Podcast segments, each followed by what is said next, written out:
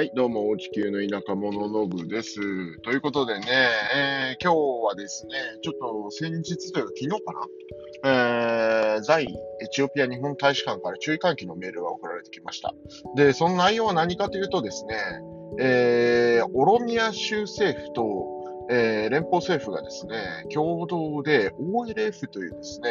え、テロリストグループの掃討作戦に動き出したということなんですね。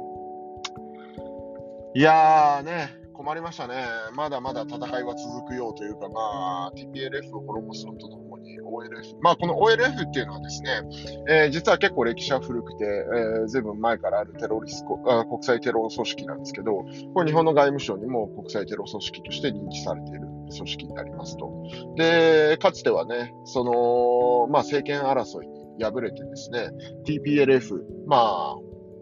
今回ですね、内戦の、まあ、反政府側としてですね、えー、まあ、話題に上がっていた TPLF と、まあ、なんて言うんでしょう、その、共産時代の、まあ、旧政権を倒す際に、えー、共同で、まあ、立ち上がった組織だったんですけれども、結局その政権争いに敗れてですね、その後はエリトリアに亡命したりとか、えーと、あとケニアとかね、一部東アフリカの、えー、国々になんか拠点を置いてですね、まあ、ケニアでもテロまあ、起こしてたりとかですね、いろいろ問題のある組織だったりするわけなんですけれども、まあ、この OLF ね、えー、アビーさんが就任して早々、まあ、エリトリアとのですね、国交回復というところに伴って、えー、じゃあ、まあ、ちょっとなんでしょう、エリトリア側もね、えー、まあ、OLF ちょっとなんかうちに来て、あの、かくまってた OLF の人たちも受け取ってくださいよみたいな感じで、OLF っていうね、そのテロ組織のね、え、幹部連中やら何やらがガサッとね、え、戻ってきまして、えー、オロミア州のね、西の方ですね、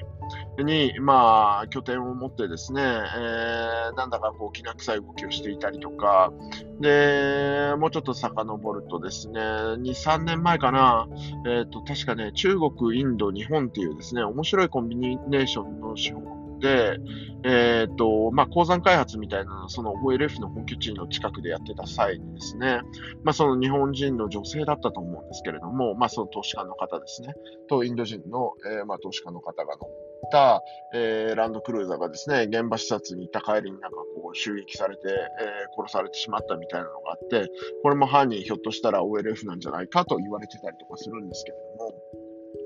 まあそういう OLF っていうね、組織、まあテロ組織、まあ、えー、なんて言うんでしょう、えー、アビーさんが就任してエリトリアとの国交回復に伴って受け入れた、まあ、エチオピア国外にもともといたね、えー、まあエチオピア出身母体ではありますけれども、出身の、まあ、えー、まあテロ組織になるわけですけれども、もまあ、また受け入れていたと。で、それについてね、今回、あの、北部で起きた TPLF との内戦にも、その OLF が北上していってですね、アムハラ州の一部でちょっとなんかこう戦闘行為みたいなのがあったみたいな話もなんとなく聞こえていましたし、まあそういった兼ね合いもあって、やっぱりその反体制ということで危ないと。いうことなんでしょうね、おそらく。まあなかなか過激派というかね、えー、武力によって物を言わせてしまうタイプなので、その辺を相当してしまおうということだと思うんですけれども、まあその辺の相当作戦が始まったので、まあじゃあ気をつけてくださいね、みたいな注意喚起の連絡が回ってきましたと。まあね、どうせ内戦してるから言っちゃいいのかもしれないですけど、まあなんて言うんでしょう、その政治家の争いによってね、その経済が停滞するっていうのはやっぱりなんかどうなんだろうなと。で、これでまだね、戦闘続けるっていうことであれば、まあその武器弾薬をね、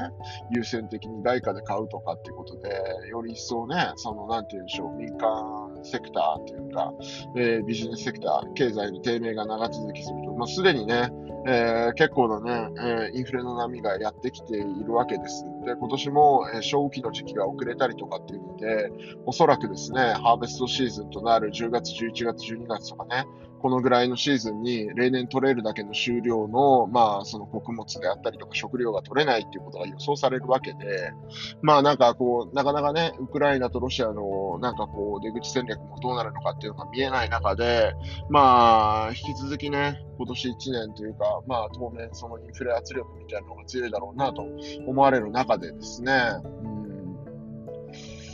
どうしてこの内戦というか、まあ、戦闘、本当にね、なんとかならないもんかなと思うわけですけれども。まあ、こういう中間中間期が回ってきたと、まあ、もう海はね、この木に出し尽くして、まあ、海を出してる間にね、この国が崩壊してしまい、しまわないことをね、祈りつつ、まあ、中国の方々が一生懸命支えてくれているので、まあ、そうはならないとは思いますけれども、そう、ちょっとね、いろいろと、まあ、考えものですなと思うお話でしたっていうところですね。まあ、OLF、まあね、えー、オロミア州、まあ、エチオピア国内でね、最大民族となっているオロモの母体の組織になるわけですけれども、まあ今なんとなくこう見てると、まあオロモも一枚岩ではないっていうのはこう明確に出ていて、まあ OLF がいれば、あとジャワール一派ですね。えー、メディアネットワークのね、参加というか、まあそのジャワール参加みたいな、えー、一派がいて、で、あとはアビー寄りの人たちがいてと。で、あと、まあ、アビー寄りの人たちってのは割と連邦政府寄りの人たちなわけですけれども、それ以外に、オロミア州、その州の、えー、自治権をめぐる勢力がいたりとかっていうので、まあなんとなくざっくり分けても4つぐらいになんかこう最大勢力のホルモンが割れているというかですね、まあいろいろと、まあ小競り合いというか問題がありそうだなというのが見えていて、まあこの機にね、そういった海というかね、本当に、えーなんていうんでしょう、国益をね、害するような人たちを排除するっていうのは、まあいいのかもしれないですけれども、なんとか平和的な方法でね、えー、どうにかしてくれたらいいのになと思ったりするわけです。というところで、今日はこんなところにしておきましょうか。はい。ではまた。じゃあ。